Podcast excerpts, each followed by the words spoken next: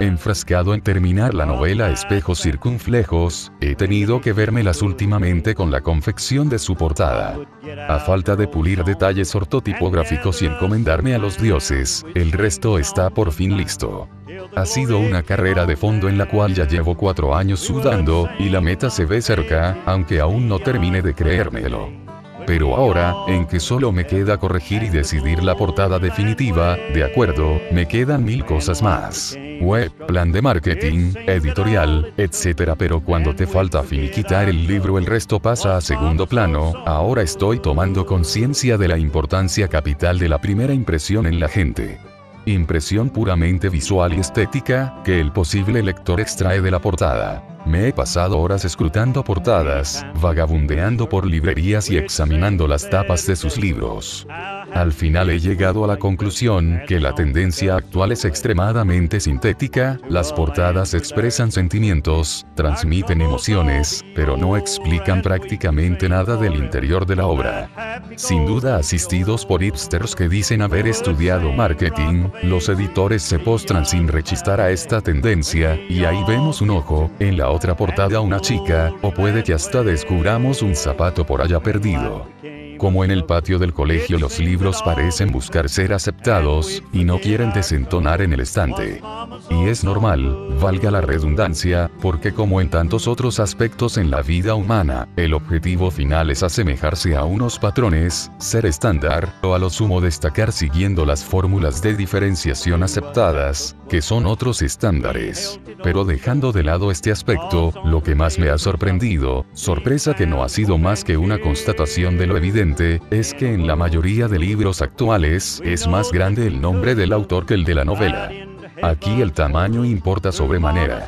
Aquí los dioses del marketing han decretado que el nombre del autor es el anzuelo, las credenciales que inducirán al lector, en estos casos consumidor, a acercarse al producto. El nombre viene a ser una especie de sello de calidad, sin embargo, no tiene por qué ser siempre así cogiéndome a mí mismo como ejemplo experiencial, textos anteriores que he escrito son de mucha peor calidad que mi última novela, y supongo que las próximas mejorarán debido al proceso de aprendizaje que ha supuesto todo el tinglado. Nadie nació enseñado, y si asumimos que las personas son dinámicas, aprenden, envejecen y demás, debemos aceptar que todas las novelas de un autor no serán iguales. Vale, no voy a negar la evidencia.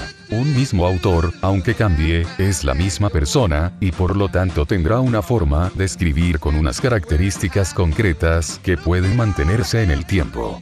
Pero de ahí a poner el nombre del autor más grande que el título de la obra va un trecho. De alguna forma, siento que poner el nombre tan grande es una ofensa a la literatura porque se pone el autor por delante de su trabajo, cuando lo que uno está adquiriendo es el resultado de su trabajo, no su ego.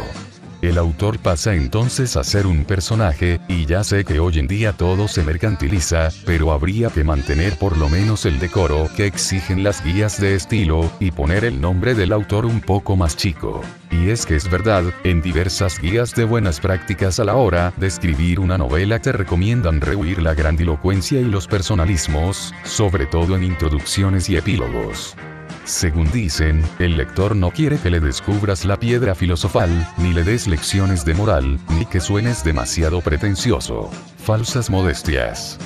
Cuando después tu nombre y apellidos ocupan más de media portada. Otra vez, creo que me han engañado, dado que una cosa es lo que se predica y otra muy distinta lo que realmente es.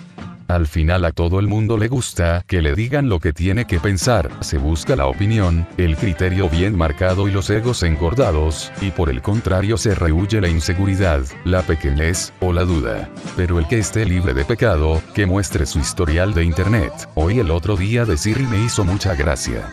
Sé que no soy la persona más adecuada para hablar de discursos comedidos, y creo que si ya ni se puede decir lo que uno piensa, sin tapujos, en el libro de uno mismo, mejor apaga y vámonos. No obstante, un libro trata sobre una historia, no sobre su autor, y en consecuencia, por favor, que vaya más grande lo primero.